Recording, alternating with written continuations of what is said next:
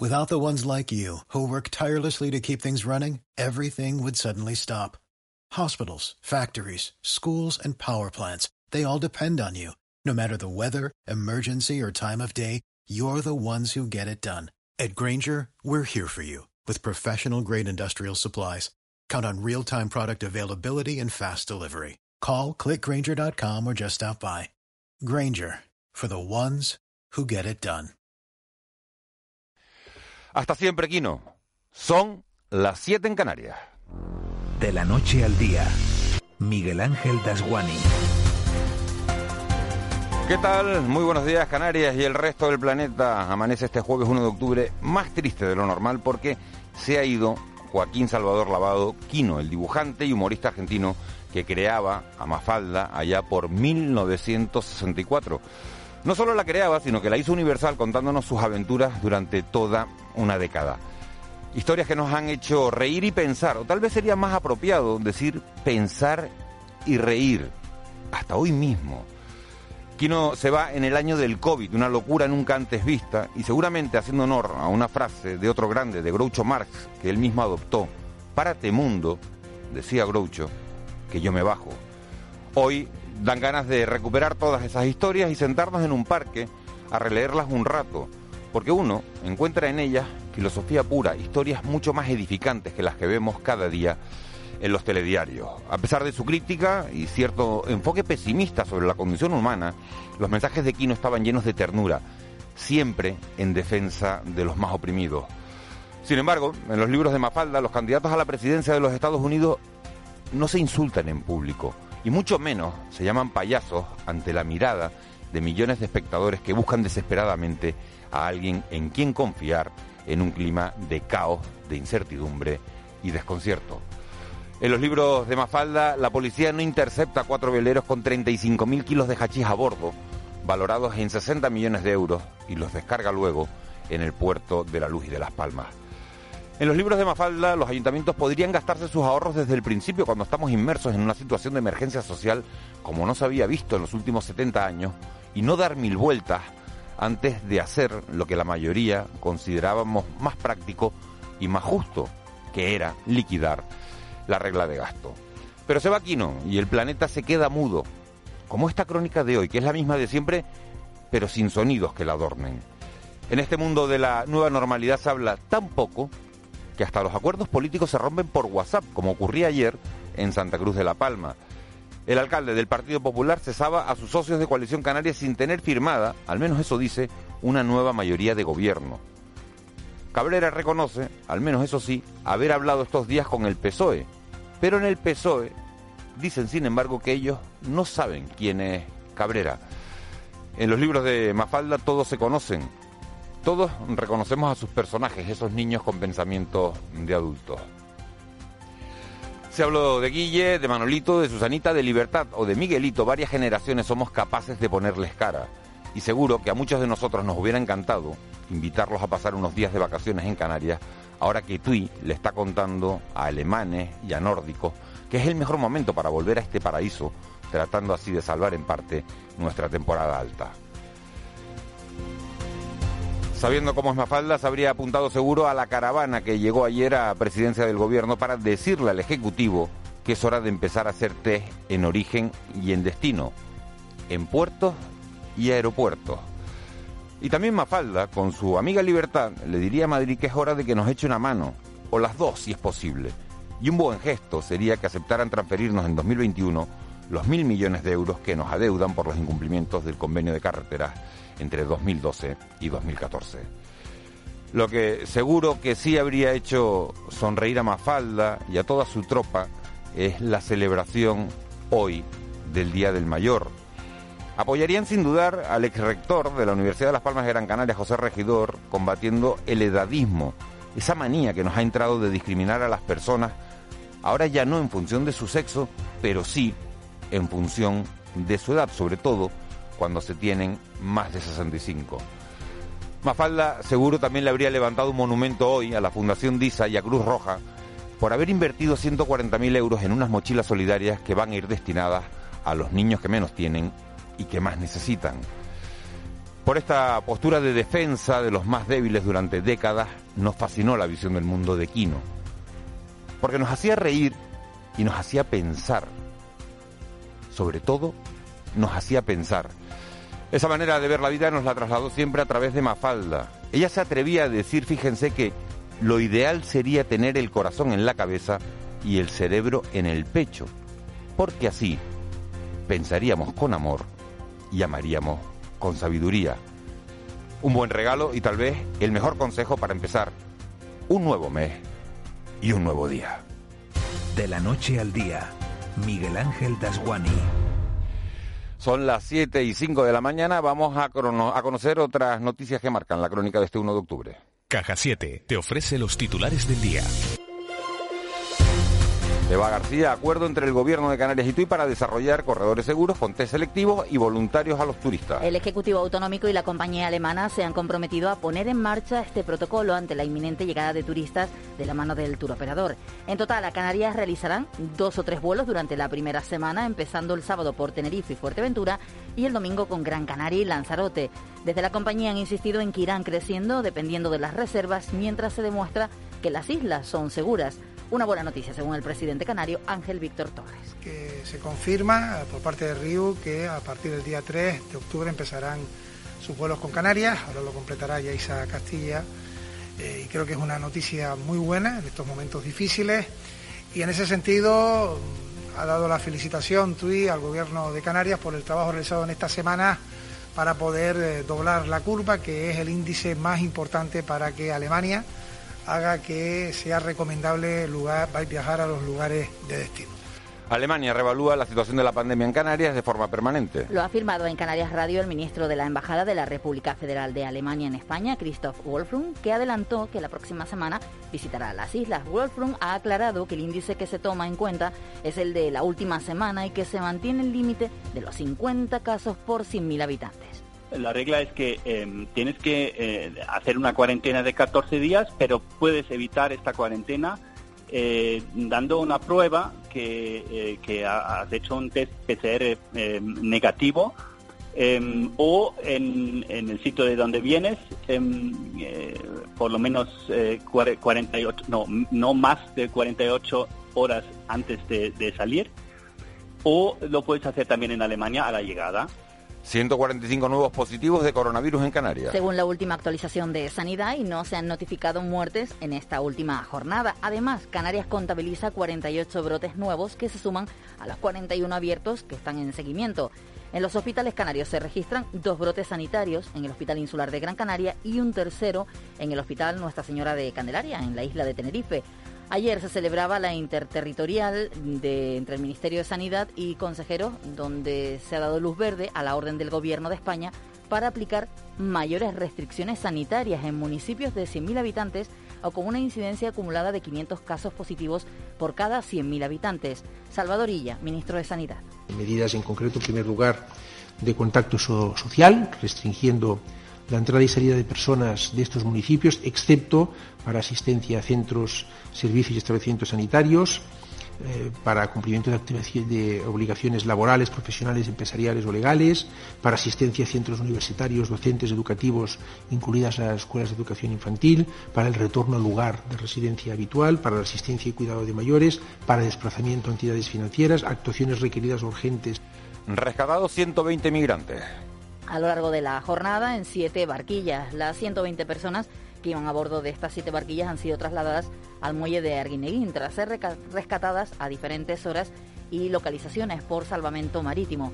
Ante esta llegada, el Ayuntamiento de San Sebastián de la Gomera reclama al Estado Mayor concreción ante la posible llegada de pateras a la isla. Adasat Reyes, alcalde de San Sebastián, ha mantenido tres encuentros con la delegación insular sin que se hayan dado avances que permitan clarificar esta cuestión y reclama instalaciones dignas para atender a los migrantes hasta, eh, hasta su traslado a Gran Canaria o Tenerife. Creo que debemos ser serios con este tema y, buscar unas instalaciones eh, pertinentes o eh, rehabilitar las instalaciones que también se usaron en el año 2006-2007, cuando fue la anterior crisis migratoria que, en La Gomera pues hubo una, una, llegada muy grande de cayucos, pues utilizar o rehabilitar esas instalaciones que lo que estamos pidiendo que son instalaciones eh, digamos, provisionales. El gobierno de España suspende las reglas fiscales para todas las administraciones durante dos ejercicios. Esto significa que todas las administraciones quedan liberadas de cumplir con las obligaciones del equilibrio presupuestario durante 2020 y 2021. La ministra de Hacienda, María Jesús Montero, ha explicado que el gobierno suspende la regla de gastos fiscales en línea con las recomendaciones de la Comisión Europea. Esto significa que tenemos que ser conscientes que tenemos que superar durante estos dos años la situación de recesión económica derivada de la pandemia sanitaria, pero que a continuación hay que eh, volver a, a retomar esa senda de estabilidad y, por tanto, la responsabilidad de los responsables de Hacienda y de los dirigentes va de suyo. Los municipios canarios celebran la decisión de suspender la regla de gasto. La presidenta de la Federación Canaria de Municipios, María Concesión Brito, celebra la decisión del Gobierno central de suspender la regla de gasto por lo que supone en el día a día de cada municipio. Vamos a poder usar el superávit. Por, por, por, por primera vez no se va a exigir que se amortice la deuda que tengamos con el superávit, sino que se destine íntegramente a eh, inversiones financieramente sostenibles, es decir, a las inversiones en nuestros municipios, en nuestras tierras y también el que podamos utilizar los remanentes eh, para precisamente poder equilibrar eh, los, eh, pues los ingresos y gastos que hemos tenido por las pérdidas de ingresos que hemos tenido este año. Juntos hemos pasado unos meses complicados, escuchando, hablando y encontrando soluciones. Y ahora más que nunca seguiremos a tu lado, ayudando a miles de familias, autónomos y empresas canarias. Porque en Caja 7 estamos más comprometidos. Caja 7, comprometidos con nuestra gente.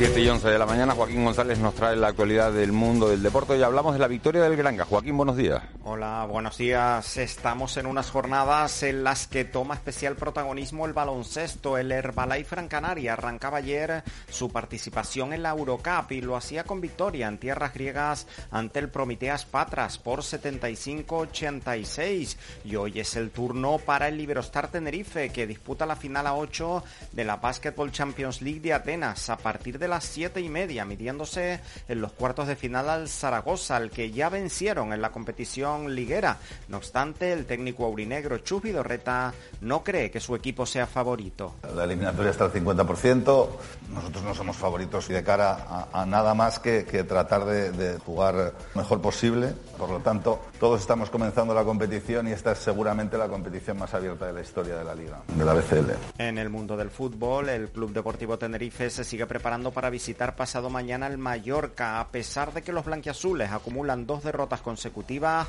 el extremo Jacobo González asegura que el equipo se encuentra bien. Sinceramente veo bien al equipo. Eh, estamos pecando igual un poco de, de, errores, pero lo decía el mister todavía, no son errores individuales, creo que es una acumulación de, de todos y que estoy seguro que, que, con la acumulación de partidos y yo creo que empezando desde ya van a ir, se va a notar la mejoría. Los blanquiazules se ejercitarán esta mañana a las 10 en las instalaciones del Mundialito y a la una de la tarde ofrecerá rueda de prensa telemática su entrenador Fran Fernández. El sábado jugará también la Unión Deportiva Las Palmas, que recibirá en el estadio de Gran Canaria Logroñés con la intención de sumar su primer triunfo de la temporada. Los de Pepe Mel se ejercitarán esta mañana a las diez y media en la ciudad deportiva de Barranco Seco y también en el mundo del fútbol. En este caso, en la primera división, hoy se cierra la cuarta jornada con la disputa de tres partidos. A las seis de la tarde, Athletic de Bilbao Cádiz y Sevilla Levante y a las ocho y media el Fútbol Club Barcelona del tinerfeño Pedri González recibirá al Sevilla. 7 y 13 de la mañana, Victoria Palma, jefa de meteorología de Radio Televisión Canaria. Muy buenos días. Buenos días, Miguel Ángel. ¿Cómo has amanecido hoy? ¿Con frío? ¿Con calor? Bueno, tiempo, tiempo medio, no tú, el archipiélago. Un tiempo medio porque las temperaturas en la costa son bastante llevaderas, entre 20 y 22 grados, y que se nota un poco más de fresco en medianía, donde hay muchos casos el termómetro marca menos de 16 grados. También tenemos hoy nubes abundantes a esta hora en la vertiente este de La Palma, al norte del Hierro, de La Gomera, Tenerife y Gran Canaria, en el entorno de Lanzarote y de Fuerteventura, sobre todo en zonas de costa. Ha habido alguna precipitación durante la madrugada de carácter débil que se puede repetir a lo largo de las próximas horas, principalmente en estas primeras horas de la mañana y después de media tarde en el nordeste de la isla de La Palma y quizás también en el nordeste de la isla de Tenerife. El viento va a ser el alisio, irá ganando intensidad a lo largo del día, soplará ya moderado a lo largo de la tarde. Bueno, las temperaturas en horas de mediodía todavía serán cálidas en zonas de costa, alguna máxima rondando los 29 grados y el que quiera acercarse a la playa, las más recomendables las del sur, donde el mar estará relativamente tranquilo, las olas no van a llegar al metro de altura y donde vamos a tener más sol a lo largo de la jornada. Vicky Palma, muchas gracias por esa primera previsión meteorológica para este día. Nos volvemos a hablar en una hora aproximadamente. Hasta luego, buenos días. Hasta luego, buenos días. Nos vamos directamente al Centro de Coordinación de Emergencias del 112. Ahí está Lourdes Jorge. Lourdes, muy buenos días. Hola, buenos días. ¿Qué tal han transcurrido las últimas horas? Sí, pues lo más relevante ha sido que anoche, en torno a las 21 horas, llegó al muelle de Arguineguín una embarcación de salvamento marítimo con 35 migrantes de origen magrebí de tres pateras que fueron interceptadas sobre las siete y media de la tarde a nueve millas al sur de Maspalomas. En el grupo venían 25 varones, tres mujeres y siete menores, todos en buen estado general, por lo que no precisaron traslado a ningún centro sanitario. Lourdes Jorge, del 112, muchísimas gracias. Gracias a ustedes. Buenos días. Buen día para ustedes también. El Contrapunto. Ángeles Arencibia y Juan Manuel Betencur.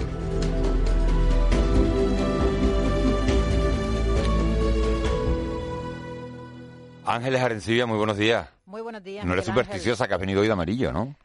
No, no soy supersticiosa, pero es un amarillo, es un amarillo, no es muy amarillo. Un amarillo light. Un amarillo extraño. Juanma, Juanma Betancourt siempre a raya.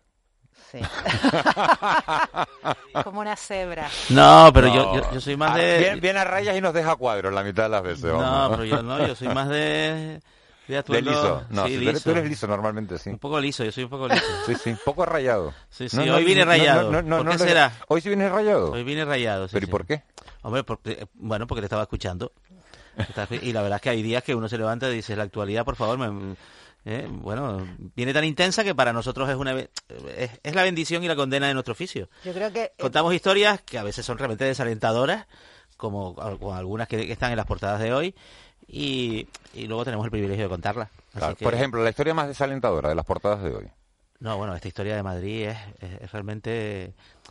En fin, hay una situación aquí política tan tóxica, ¿no? Que, que es más fuerte que había un artículo el sábado pasado en el periódico El País, Antonio Muñoz Molina, ¿no? Que la, la cri- la crispación política es más poderosa que el virus.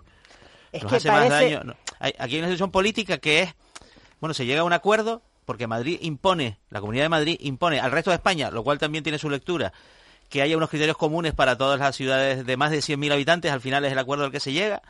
eh, porque porque la presidenta Díaz Ayuso decía si cierra Madrid que cierren España entera oiga oiga y y, y, Pájara también pues sí bueno y Agulo también en fin es una cosa un la dispara- cuestión, Juanma, es disparate. que está muriéndose, no está muriendo la gente. Claro, entonces que, sí, sí. Que la entonces la enfermedad res- campa. Cuidado, para también entramos en una perspectiva jurídica, que es la respuesta del Ministerio, que digamos conceptualmente, yo personalmente pienso que tiene razón, es decir, vale, aplicamos unos criterios comunes, luego esos criterios se tienen que cumplir. Y esos criterios que, que tienen que ver con el contagio eh, por municipios enteros afectan mucho a la Comunidad de Madrid. Jurídicamente es difícil que una orden ministerial pueda eh, ser impuesta a una comunidad autónoma. Pero estamos eso- hablando de una situación absolutamente descabellada en la que hay unos dirigentes políticos que parece que viven en otro mundo, que no están viendo No, la- el- sufrimiento de los, de, de los ciudadanos. Viven el de- en el de la el poli- viven en sufrimiento, el suyo, sufrimiento, pero es que estamos hablando de cosas muy serias, no estamos hablando, bueno, es que resulta que este alcalde ha tomado una decisión y resulta que el, el puente, pues que no sirve. Esto, esto es otra cosa mucho más seria. Estamos hablando de, de, de, de- enfermedad y de muerte. Y luego hay- y, de, y de ruina económica. Y luego hay otra cuestión de, las portadas económica. de hoy, eh, Ángeles Miguel Ángel, que está muy gracioso, ¿no?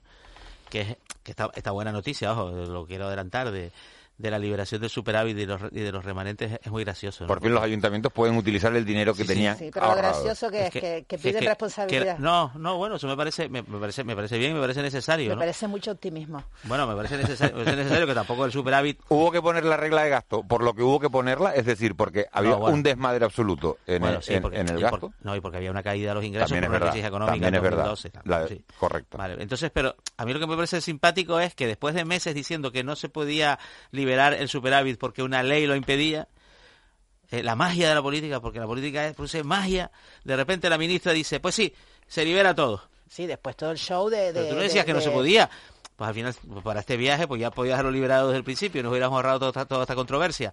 Pero había ahí un... Es que claro, es que ¿cuántos, ¿cuántos meses se lleva negociando? Eh, ¿De dónde van a salir los fondos de los ayuntamientos? No, bueno, bueno esto es de antes de la pandemia los ayuntamientos están reclamando el uso de los remanentes desde, hace, mucho tiempo.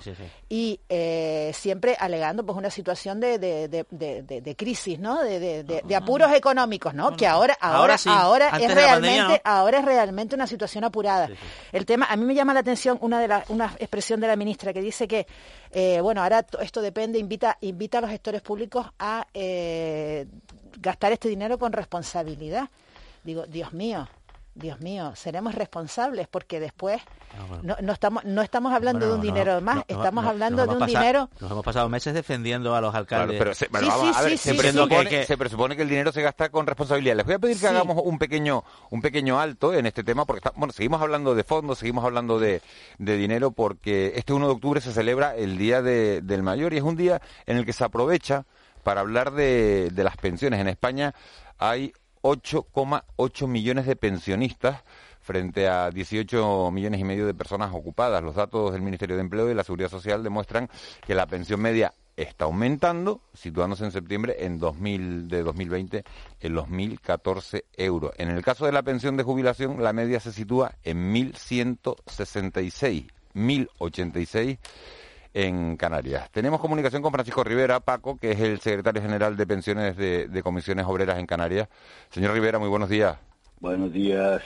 ¿Tenemos pensiones dignas? Por supuesto. Cuando digo por supuesto es que de momento sí tenemos pensiones dignas. La cuestión es que con la gestión que puedan hacer de cara a un futuro este gobierno posiblemente la tengamos más digna y podamos cobrar un poco más los pensionistas. En un día como hoy, ¿qué piden ustedes? Hombre, nosotros pedimos el que tengamos todas las personas mayores los mismos derechos que, que el resto, ¿no? Las personas mayores debemos envejecer activamente, no podemos estar pendientes de que de que las administraciones públicas nos tengan dando bandazos durante los años estos que hemos tenido posteriores, años no, meses, con el tema de la pandemia hemos destapado evidentemente la mala gestión que tenemos de las administraciones, con una atención de, vamos, de penita para, fundamentalmente para los mayores. Todos tenemos en la retina de nuestros ojos, viéndolo en televisión y en nuestros oídos, escuchándolos por la radio, cuál ha sido el deterioro del sistema público de, salud, que está haciendo evidentemente visible todos los entresijos que hemos tenido de, en, la, en las residencias, en atención primaria, etcétera, etcétera. ¿En qué medida, señor Rivero, puede, puede jugar esta... Rivera. Rivera, perdón. ¿Y, qué le he dicho? Rivero. Ah, perdón, perdón. Pero bueno, que a mí no me molesta, ¿me entiende? Pero es que llevo muchos años, llevo 40, 42 años en la tienda y me siguen llamando Rivero. Cuando soy, tengo un apellido de torero. No, no, no, Rivera, Rivera, don Francisco, don Francisco Rivera. De, torero canario, señor Rivera, ¿no? Dime, mi niño. ¿Eh? De torero canario sería en el caso de Rivero, ¿no? Claro, torero canario. Pedro Rivero, Pedrucho. Pedrucho, sí, señor. Señor Rivera, le iba, le iba, le iba a preguntar que en qué medida esta, esta situación de, eh, de emergencia social que estamos viviendo a raíz de, la pandemia, de la crisis sanitaria, eh, puede jugar en contra de las pensiones. Hombre, puede jugar desde el momento que, que no seamos capaces de llegar a un, a, una, a un pacto, en el pacto de Toledo, valga la redundancia. Claro que sí, podemos llegar a un deterioro importante. Si no somos capaces de llegar a un acuerdo social en el pacto de Toledo, vamos para atrás. Si seguimos con la misma dinámica que nos metió el gobierno del PP en el 2013 y anteriormente, evidentemente que no somos capaces de, de sostener esta historia.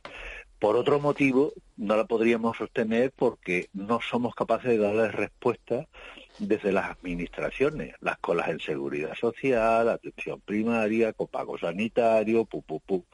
Hablaríamos, eh, vamos, y no pararíamos de, de decir no barbaridades, sino auténticas realidades que estamos pasando los mayores. Eh, señor Rivera, buenos días. Eh, para mantener ese, ese nivel, digamos, de, de, retributivo de las pensiones actual, actuales que usted ha definido como, como digno, porque lo es, e incluso para mejorarlo en la medida de lo posible eh, y que sea sostenible financieramente, que es una cuestión pues, pues esencial. Hay que buscar otras fuentes de financiación. Digamos que las cotizaciones de los trabajadores en un sistema de reparto como el que tenemos ahora no son suficientes, hay que buscar otros caminos, quizás algún tipo de fiscalidad añadida eh, y destinada con carácter finalista a las pensiones. No hace falta llegar a eso. Lo que hacía falta es que tengamos una reforma y el sistema público sea capaz, eh, seamos capaces de tener un diálogo social. No podemos estar, cuando yo llegué aquí a las islas éramos los de la cola de todo, en todo, absolutamente en todo volvemos otra vez al principio, o sea, diálogo social. Cuando digo diálogo social es empleos dignos para que tengamos pensiones dignas. Siempre me dicen, Paco, si es que resulta que me voy a tener que ir al País Vasco. No, no, al País Vasco no te vayas porque no vas a cobrar lo que están cobrando los que anteriormente, o, sea, los pensionistas de hoy, son capaces de cobrar. ¿Por qué tenemos en el País Vasco, en Valencia, en Madrid, tenemos unas pensiones 400 mm, euros más mm, mayores que aquí. pues porque, tenemos... han cotizado, ¿no? Claro, porque han cotizado y porque tienen puestos de trabajo dignos. Y cuando digo digno es que se están pagando por la labor que estás haciendo. Lo que no podemos hacer aquí en Canarias es vivir toda la vida de la chapuza. No, vamos a tener un plan un diálogo social para tener trabajos en condiciones. Y aquí además tenemos un problema, no es un problema, sino que de toda la vida del mundo, aquí quien está soportando toda esta historia son las chicas, o sea, las mujeres. Las mujeres tienen una diferencia de sueldo con respecto a los hombres, pues importante. No solamente es eso, sino que trabajan dos veces. O sea, tienen la dualidad del trabajo. el que hacen en casa, digamos usted. Sí, señor Rivera, buenos días. Eh, ¿Cuál sería la radiografía del pensionista canario? No le estoy hablando de media, sino mm. Mm, mm, el pensionista canario, por lo general, ¿qué, qué, qué cobra? Y, también la, otra pregunta sería eh, si, se, si se han convertido los pensionistas, como pasó en la anterior crisis, en el refugio para, para los familiares que se han quedado eh, fuera del... Sí, independiente, en, la radiografía que me dice, eh, tanto en jubilación como en viudedad, orfandad y favores familiares, evidentemente que aquí en Canarias estamos muy por debajo, vuelvo a repetir, de otras comunidades autónomas. Y encima Sí, Pero si puede ponerle un número, ¿de qué, cómo viven las familias? ¿Con qué pensión? Hombre, pues la mayoría. la mayoría de familias están viviendo con 450, 600 euros. A ver, de orfandad, por ejemplo, tienes 387 euros lo que están pagando de orfandad en Santa Cruz de Tenerife. En Las Palmas un poquito más de viudedad están cobrando, eso sí dieron una subida en su momento, en torno a 694 euros las mujeres. Y de jubilación está en torno a 900 euros. Pero es que pasa lo siguiente. Si es que al quitarnos el copago sanitario, los que están viviendo con un señor mayor o una señora mayor que tiene una pensión y son cuatro o cinco de familia, es imposible soportar de con 450 euros darles de comer ir a la farmacia porque nosotros, yo ahora me acabo de tomar ya tres pastillas por la mañana. Dos de ellas no me las paga Seguridad Social y tienen unos costes farmacéuticos de tres pares de narices. Si es que no me extraña de que sigamos, mm, sigamos en la chapuza continua. Me tengo que ir a hacer, a pintar una casa o me tengo que ir a otro sitio a hacer algo, porque no somos capaces de tener esas pensiones que nos gustaría tener. Y eso que estamos en torno a los mil y pico euros aquí en Canarias que hace en el, en el 13 estábamos en 700 y pico euros. Y cuando digo el pico es porque no tengo los datos para decirte 793,05, pero está en torno a eso. Entonces la radiografía es de pobreza auténtica y tiene cara de mujer, coño.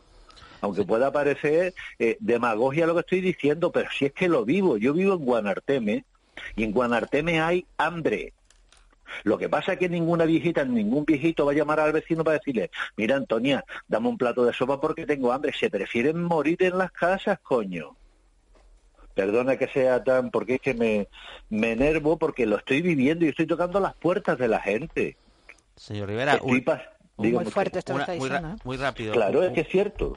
Una de las Uno de los caminos que se sugieren frecuentemente para mejorar un poco la sostenibilidad del sistema de pensiones, es decir, para que las pensiones Mm. se puedan pagar en, en condiciones de dignidad, es elevar la edad de, la edad de jubilación. La edad media, sobre todo, ¿no? Eh, ver, ¿Usted qué opina? eh, es decir, que trabajemos más. A ver, sí, vamos a ver. Yo vengo del sistema años. público. Mira, yo vengo del sistema público de salud. Yo me he jubilado, yo tengo ya 70 años. Yo me he jubilado en, bueno, pues hace 5 o 6 años me jubilé. No podemos subir la edad de jubilación en el tejido empresarial que tenemos. Nos vamos a los albañiles, nos vamos al campo, los que están expuestos a pesticidas, herbicidas, órganos clorados, que fundamentalmente son mujeres, como ustedes saben, en la agricultura, los que están expuestos absolutamente a todo, esta gente están, eh, vamos, con, con la miseria en las manos, ¿me entiendes? No sé si me he ido Bueno, de la pero hay, otros colectivos profesionales que sí pueden trabajar más tiempo y al final la, la- la edad media Me- se obtiene, digamos, de la edad a la que se jubilan efectivamente, pues Mm. pues pues cada pues pues, pues cada oficio. O sea, em, mi, pa- mi, mi padre era marino mercante y lógicamente trabajaba en un petrolero y se jubiló con 60 años. Pero claro, Claro. era un trabajo de una de, de una particular dureza. No es lo mismo un abogado, por ejemplo, un periodista. Sí, a un abogado o yo que sé, o alguien de, de la administración que posiblemente esté sentado en un ordenador y parece ser que eso no lleva riesgo. Si me meto ya en el tema de riesgo como prevencionista, hablaríamos largo y tendido de Vamos, historia. eso, señor Rivera, lo vamos a, a dejar Claro, para, para claro, otro día. Entonces me parece que alargar la edad de jubilación no va a solventar el tema. Vuelvo a, re- vuelvo a insistir en que el diálogo social tiene que estar ahí. Y cuando digo tiene que estar ahí es que si somos capaces de llegar a un buen acuerdo tendremos un buen sueldo y unas buenas pensiones y que la gente evidentemente se pueda jubilar en la edad que se deben de jubilar. Francisco- dime. No, no, diga, para ir concluyendo, dígame. No, no, concluir es decir que necesitamos eso, diálogo social y buenos sueldos, y que todos en- rememos en la misma dirección. Francisco Rivera, secretario general de Pensiones de Comisiones Obreras en Canarias. Eh, muchísimas gracias por habernos atendido aquí en De la Noche al Día, en Canarias Radio. A ustedes. Un placer, señor Rivera. Eh, tenemos comunicación con otra persona que también está celebrando eh, este Día de- del Mayor, de una persona distinta. La Asociación Plataforma en Defensa de las Pensiones Públicas ha convocado a los ciudadanos para celebrar este, este Día Internacional de las Personas de Edad con una concentración en la Plaza Rafael O'Shanahan en Las Palmas de Gran Canaria. La manifestación está convocada a las 11 de la mañana. Tenemos comunicación con Vicente Quintana, que es miembro de esa plataforma. Señor Quintana, muy buenos días. Hola, buenos días. Eh, ¿Qué reclaman ustedes con esa, con esa concentración? Bueno, en primer lugar vamos a aclarar un asunto. Hoy no estamos celebrando absolutamente nada. O sea, por mucho que se diga que es el Día Internacional de la Persona de Edad, hoy, como ayer o como pasado mañana, lo que hay que seguir es luchando por eh, un tra- en fin, que haya trabajo digno, unas pensiones dignas, unos servicios sociales dignos y, en fin, esta es la, la- la cuestión hoy. Como lo fue ayer y como lo será, desgraciadamente, dentro de tres, cuatro o cinco meses. Eh, lo que estamos reivindicando sencillamente son pensiones públicas dignas, dignas, porque en Canarias verdaderamente son de auténtica miseria, son de auténtica miseria, pero vamos, normalmente este tipo de, de, eh, de pensiones, que son las que se están cobrando, es por el tejido productivo y laboral existente. O sea, yo estaba escuchando antes a, Paco Rivera y no es una cuestión de chapuza, esa gran precariedad laboral que existe en Canarias y no de ahora. ¿eh? Y no de ahora, vaya a ser que todo es ahora. No, no, no, esto ya viene de lejos, muy de lejos. La gran precariedad laboral existente en Canarias, que es la que hace que al- el día que se- una- un trabajador o trabajadora canaria eh, se jubile, pues perciba una- unas pensiones de auténtica miseria. ¿no? Él estaba dando Se- una, una cifra.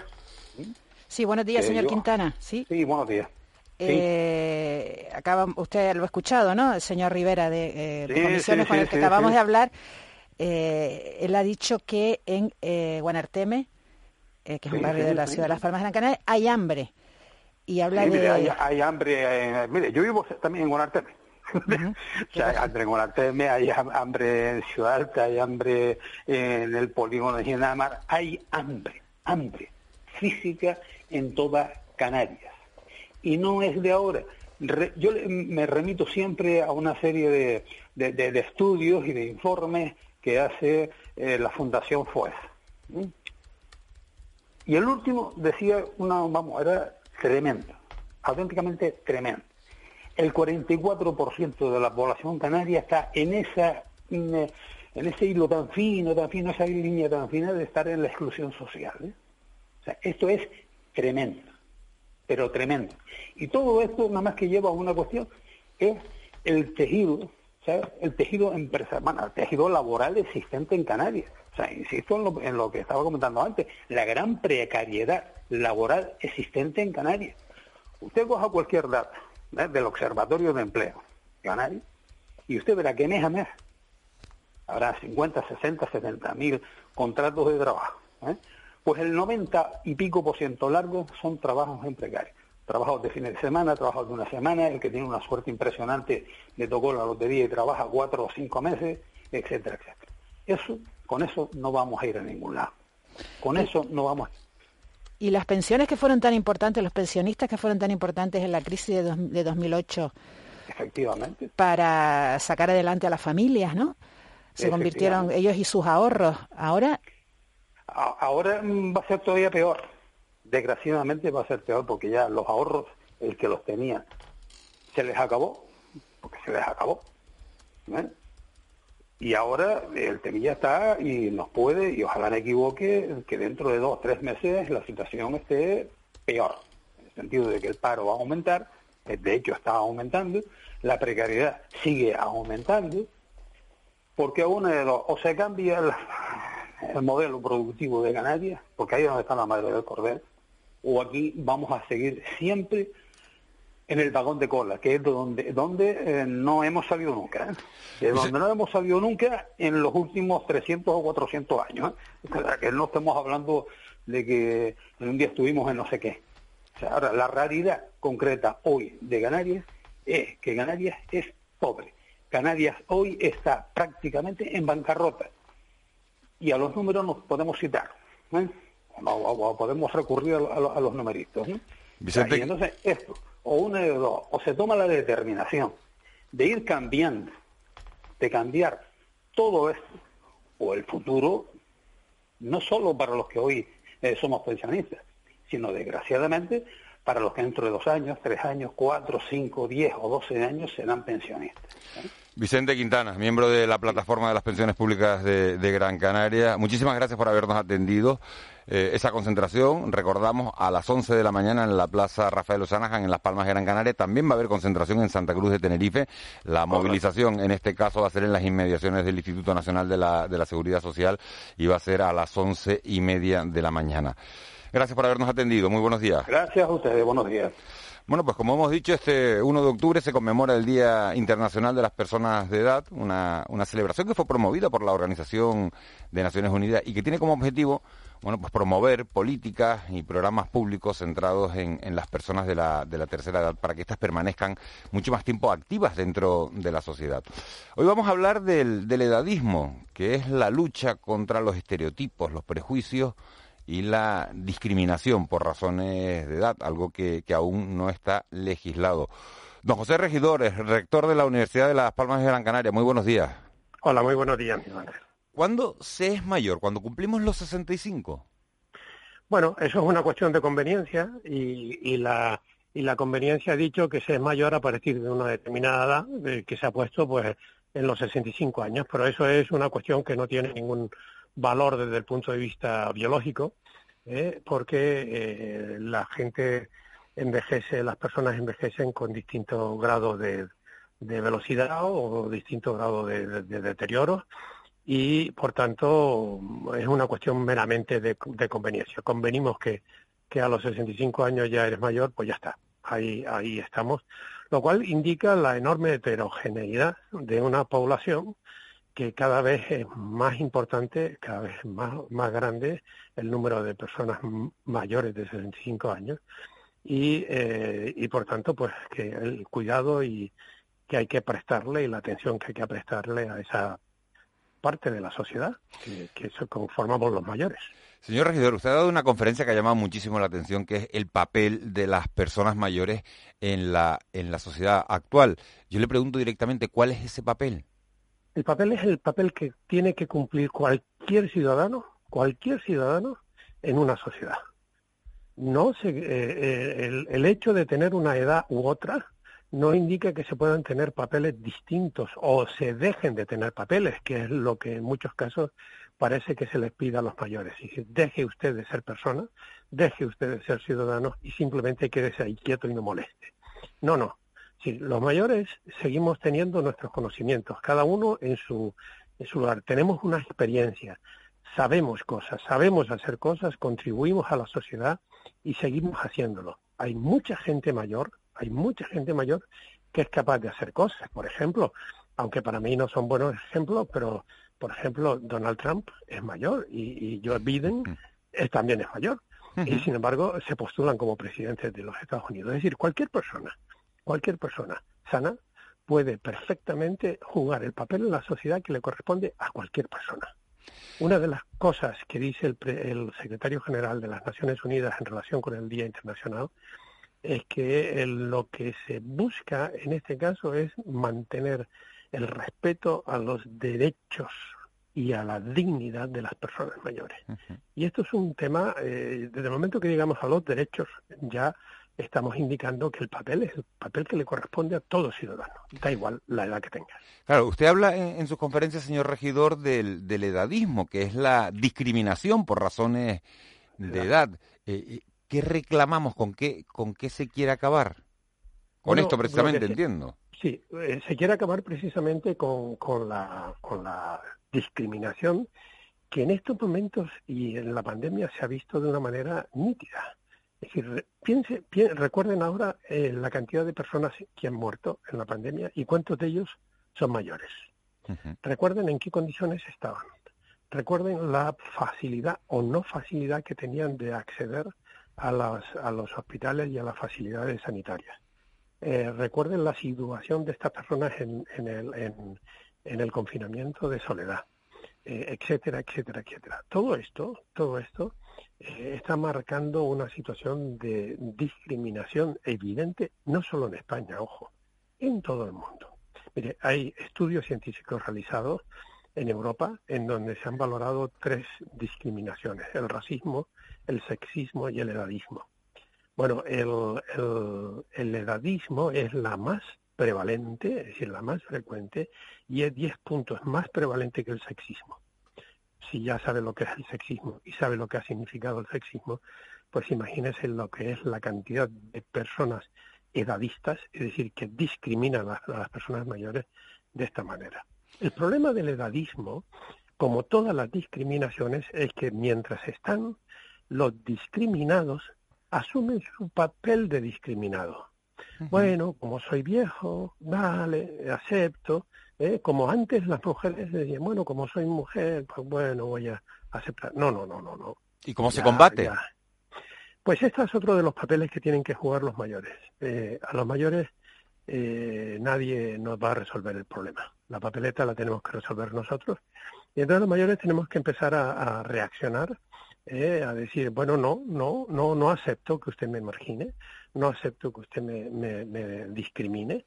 Y entonces eh, creo que somos ya un sector muy importante de la sociedad que tenemos que hacer oír nuestra voz en cada uno de los ambientes en los que nosotros nos encontramos. Y yo entiendo que progresivamente tenemos que luchar por ese, por ese, por esa conseguir lo que es única y exclusivamente nuestro derecho.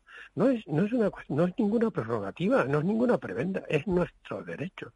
Y el derecho a la salud lo tenemos independientemente de si tenemos un año o tenemos 90 años. Y esto es algo que, que, que bueno, pues si nadie nos protege, pues tendremos que luchar nosotros. Una sociedad madura, señor regidor, es una sociedad que, que respeta, desde luego, a a, las personas mayores, independientemente de si han cumplido los 65 o no han cumplido los 65. La sociedad actual en la que nos desenvolvemos es una sociedad madura si, no, si nos basamos en ese criterio. ¿Respetamos a nuestros mayores? Le pongo un ejemplo. Eh, paralelo a lo que estamos eh, de lo que estamos hablando. El COVID es una infección no controlable de momento y que ha provocado daños, enfermedad y muerte de una manera muy importante.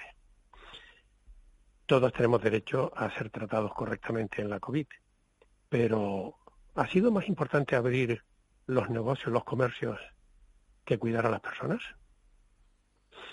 Lo mismo diría con las personas mayores. En muchos casos se pone en, eh, por delante las necesidades económicas, la economía del país, la economía de, en fin, todo este tipo de historias, antes de o antes que el derecho de la persona. Por tanto, ahí hay una discusión que podríamos tener entre lo que es el derecho social y el derecho individual de cada una de, de las personas. Y por tanto, estamos en un mundo muy complicado, por ejemplo, eh, teniendo en cuenta que cada vez hay más personas mayores en el mundo, que en España dentro de, para los años 50 habrá un número de, personas mayores muy importante al tiempo que el número de personas en edad de trabajo eh, prácticamente no, no se modifica respecto a la que tenemos hoy en día. Eh, y eso significa evidentemente una situación difícil de decir cómo vamos a tener pensiones, etcétera, etcétera. Pues lo único que nos dice, por ejemplo, el Fondo Monetario Internacional, de que, bueno, hay que tener en cuenta que hay un factor de riesgo que de la demografía, que es el envejecimiento. Pero a mí eso me, me, me, molesta, no porque no sea verdad, sino porque esta gente, que son gente economistas, ingenieros, lo que quiera, analistas de todo tipo, lo único que se le ocurre decir es algo que todo el mundo ve, que es que dentro de 30 años tendremos muchos más mayores que jóvenes. Y entonces yo lo que digo es, bueno, pues póngase a trabajar para, para modificar las situaciones. No me diga que hay un problema, dígame cómo está resolviendo el problema. ¿Cómo se va a resolver, claro? Claro, porque es que si no, ¿para qué me sirve? ¿Para qué me sirve que el Banco de España me diga que hay un problema con las pensiones? ¿Para qué me sirve que la IREF diga qué tal? ¿Para qué me sirve que los empresarios digan que perfecto, pero es que eso lo sabemos todo? Señor regidor, ¿se puede, ¿se puede ser se puede ser activo en casa? ¿Se puede ser una persona mayor activa en casa? Sí, sí, pero lo que hay que ser, y esto es algo que los mayores tienen que, las personas en general tienen que saber, es que eh, este año, que precisamente el año 2020 empieza la década de la, del envejecimiento saludable, es el tema, es el tema de la salud. Para ser activo hay que tener salud. Y en el tema de salud es un tema eh, todavía complicado, en donde todavía la gente se muere eh, por, por comer mal, por, eh, por obesidad, por hipertensión. En fin, hay, hay una mortalidad brutal por, temas cardiovasculares, una eh, mortalidad brutal por temas de cáncer, etcétera, etcétera. Y todo esto hay un, aumento, un incremento a pesar de todas las campañas que se han hecho desde la Organización Mundial de la Salud, del sedentarismo, etcétera, etcétera. Todo esto lleva a que a una determinada edad y sobre todo a edades en que ya no hay un trabajo obligatorio, entonces la gente se medio derrumba y eh, se producen muchas muertes y muchas enfermedades en esa etapa. Conseguir que las personas lleguen a esa edad que hemos convenido que es la edad de ser mayor en estado saludable es un reto que yo creo que todos los países deberían tener. Porque, mire, como decía Noam Chomsky, Chomsky eh, hace poco, eh, la prevención no da beneficios, pero la no prevención da unas pérdidas horrorosas. Y esto es algo que, que, tenemos que tener también en cuenta con estos asuntos. Una, una última cuestión. Usted ha sido, señor regidor, ha sido rector de la Universidad de Las Palmas de Gran Canaria. Yo le voy a pedir que se imagine que usted es el actual presidente del gobierno de, España. Eh, y, le voy a decir dos medidas que tomaría usted para, para fomentar ese, ese respeto a las personas mayores para acabar con esa discriminación por razones de edad, porque sería eh, una bonita manera de, empezar a sembrar con vistas a que, a que esta sociedad sea más madura el día de mañana. Yo ahora, yo ahora eh, solo diría a los, no solo al presidente del gobierno, sino a todos los políticos españoles de cualquier, por favor, escuchen, escuchen a los científicos. Mire, estamos en una época donde vale más una mentira que una verdad científica. Pero hay que romperla, y hay que romperla desde la propia política. Es verdad que se están ganando elecciones diciendo mentiras, pero, pero hay que cambiar eso. Por tanto, escuchen a los científicos, hablen con ellos. Hay científicos de sociología, de demografía, de eh, salud, de salud pública, etcétera, etcétera, que tienen mucho que decir de cómo trabajar con las personas mayores y darle las opciones para que ellos puedan hacer el, trabajo. Y bueno, yo creo que en este sentido romper el edadismo empezaría primero por las propias personas mayores, de reconocer que existe, y segundo, pues empezar a luchar para poco a poco ir revertiendo esta, esta lacra que en estos momentos tenemos en la sociedad, que es la discriminación de los mayores por el hecho de ser mayor. José Regidor, un auténtico placer, como siempre, eh, hablar con, con usted. Eh, uno aprende, eh, le encanta oírle, de verdad, y es la mejor prueba, la mejor muestra de que, de que hay que tener en cuenta a, a la gente, a la gente que sabe, sin tener en cuenta. sí, sí. a, pesar, a pesar de que yo eh, acabe de cumplir los 71, ¿verdad? no sé, no le, no, le, he preguntado la edad, ¿eh? muy bien. José Regidor, que tenga usted un muy feliz día. Igualmente, un saludo. Hasta ahora. Son las 7.49 de la mañana y de hablar de edadismo vamos a hablar de turismo. ¿Por qué? Porque en este mes de octubre hemos tenido la buena noticia de que se retoman los vuelos hacia nuestro archipiélago, eso por vía aérea, pero también va a comenzar la actividad por, por vía marítima. Eh, TUI va a retomar la llegada de, cruceristas, la puesta en marcha de cruceros al puerto de, Las Palmas, de la Luz de Las Palmas, y también al puerto de, Santa Cruz de Tenerife. Hace unos días hablábamos con Luis Ibarra, con el presidente de la Autoridad Portuaria de, Las Palmas, y hoy lo vamos a hacer con Carlos González, que es presidente de la Autoridad Portuaria de, Santa Cruz de Tenerife. Señor González, muy buenos días. Sí, buenos días.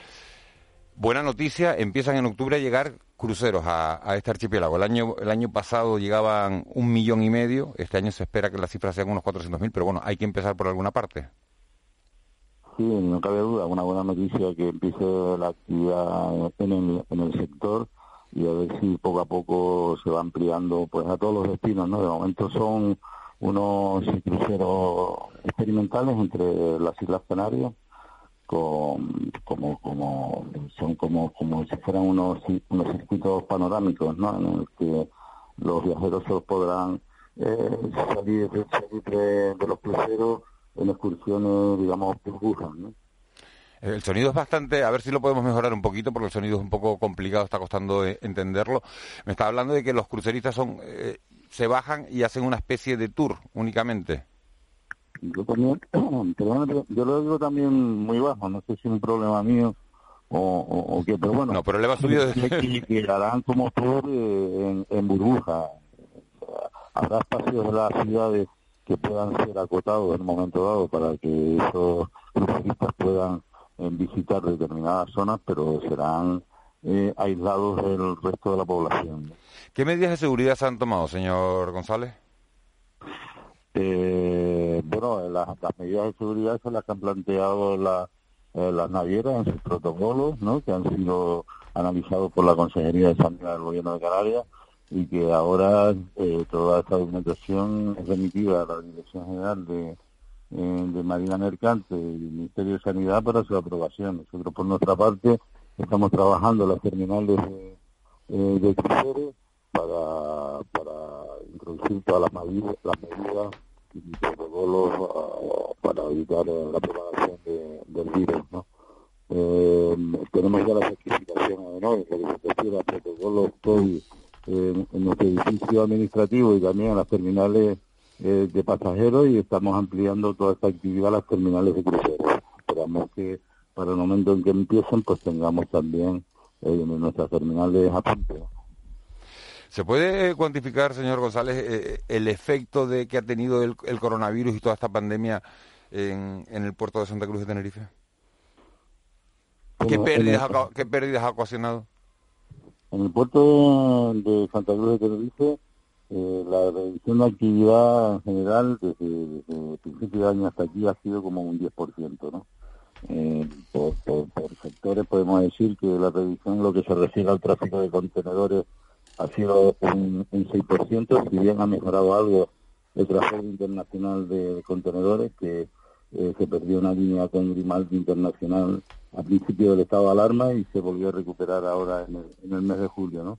En cuanto al, al bunkering o suministro de combustible, pues la reducción ha sido del 20% y la reducción de, eh, en el tráfico de pasajeros es donde más se ha notado, ¿no? ha sido sobre un 40%, porque la autoridad portuaria de, Santa Cruz de Tenerife en, el 2019 fue, fue la segunda autoridad portuaria de España en tráfico de pasajeros, con 6 millones y medio, los que un millón cien mil aproximadamente fueron, fueron cruceristas, ¿no? cruceros que se han reducido a cero y el, tráfico interinsular de pasajeros en el estado de alarma se reduce al mínimo, en un 95% al mínimo de frecuencia entre islas y ahora afortunadamente pues este tráfico interinsular se ha, ido recuperando y tenemos unas frecuencias similares a las que teníamos antes. Señor González, buenos días. Eh, yo le quiero pedir que, explique un poquito mm, más el, esto que ha dicho de las burbujas, ¿no? de los eh, cruceristas que llegan y se mueven por la ciudad en burbujas y que incluso se pueden aislar eh, zonas de la ciudad cuando ellos van a llegar esto supone que los cruceristas van a poder realizar gasto en la ciudad, ¿no? En las tiendas, eh, con establecimientos de hostelería. No, en, principio no se prevé esa posibilidad. Eh, vamos a ver, nosotros hemos tenido una reunión con precisamente con los, ayuntamientos que más relación tienen con los cruceros, con el Santa Cruz de Tenerife, Santa Cruz de La Palma, y San Sebastián de la Gomera, precisamente, por ejemplo, el alcalde de Santa Cruz de Tenerife proponía la zona de, del auditorio y el castillo y el castillo negro como una zona que se podía reservar en el momento dado para los cruceristas pero no, no se está pensando en que haya un contacto el contacto habitual que, que, hay entre el crucerista que llega y, va por la ciudad se compra etcétera. Mm, señor Rosales, ¿cuál, es la situación de que, se da en, los dos grandes puertos canarios? ¿En qué situación están esos cruceros que, están fondeados y que hay, no sé, son una especie ahora mismo de, no digo yo de nave fantasma, ¿no? Pero sí que, sí que afectadas por, por, bueno, por el impacto que ha tenido la COVID para, para el sector este en concreto, que ha sido brutal desde el punto de vista económico hasta de reputación también. Eh, ¿En qué situación están? este limbo económico en el que estamos en muchos aspectos. Claro, las navieras están en una situación de paro total, entonces, bueno, pues necesitan tener los eh, en algún sitio, ¿no? Entonces, bueno, pues dice Canarias, un sitio, eh, tenemos una situación geográfica que, es ideal para, para tener los barcos de larga estancia, con tripulación mínima, puesto que tenemos buenas comunicaciones aéreas y en cualquier momento pues también se pueden incorporar esos barcos a líneas en el Caribe o en el Mediterráneo, en Europa. Don Carlos González, vamos a dejar aquí la comunicación porque la verdad que estamos teniendo bastantes problemas con el sonido, se oye fatal. Le agradezco muchísimo que haya estado esta mañana en De la Noche al Día y le invito a que se venga un día a, desayunar con nosotros, a hablar no solo del puerto de Santa Cruz de Tenerife, sino de todos los puertos de, de, la provincia y, y nos cuente los proyectos de futuro. Pues muy bien, muchas gracias. Lamento que el sonido sea así. A mí me está costando también un montón eh, oírlo, pero yo creo que lo que se, viene, se, viene, usted al estudio y, lo hablamos con mucha más claridad. Don Carlos Segura, don Carlos González, muchas muchas gracias. Bueno, vamos a, conocer, a, son las 7.57 de la mañana, vamos a, conocer la, situación del tráfico en, la, en las dos capitales de provincia de Canarias. Alfredo Pacheco está en Las Palmas de Gran Canaria. El señor Pacheco, buenos días. Hola, buenos días. ¿Qué tal la situación del tráfico a esta hora de la mañana? Pues bueno, hoy la zona puerta está un poco más aliviada porque tenemos un vehículo averiado en la zona de la autovía a la altura del Parque San Telmo y está ralentizando un poco el tráfico de la, de la propia autovía en sentido puerto. Vale, pero de resto lo que son los accesos a Juan 23 está más aliviado hoy y el túnel de Julio Luengo que se nos escapa, claro. O sea que ese, ese es diario. Lo del túnel de Julio Luengo, esos diarios. bueno, eso no coge a nadie por sorpresa, nadie que esté circulando por la zona, ¿no? Yo espero que ya no, a esta altura ya la gente sabe que hay que tener paciencia. Alfredo Pacheco, muchísimas gracias. A ustedes, buenos días.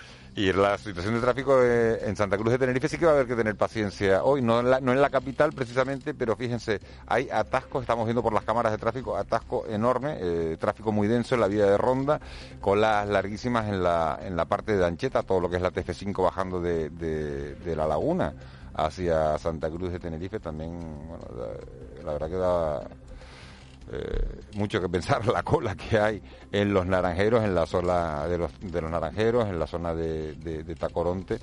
Y bueno, un momento para oír la radio con tranquilidad, para ir pensando en qué va a ser uno en este, en este mes de octubre. Eh, eh, da, tiempo casi hasta pensar con esa cola lo que va a ser uno hasta, hasta Navidades. Recuerden que tenemos un, teléfono de, de WhatsApp para que se pongan en contacto con nosotros, para que nos dejen cualquier audio si lo consideran necesario, es el 638-917-993. 638-917-993. Si mandan un audio que, bueno, que sea de, una duración inferior a, un minuto para, para poder ponerlo en, en, antena. Y recuerden que hoy se celebra el Día Internacional de las Personas Mayores. Hemos hablado de pensiones, lo vamos a hacer durante todo el día y a las 8 y 10 hoy vamos a, a desayunar con, una persona que lleva defendiendo los intereses del sector del automóvil, de los concesionarios de coche en este archipiélago durante una década. Será a las 8 y 10, vamos ya con el boletín de las 8 con Marlene Meneses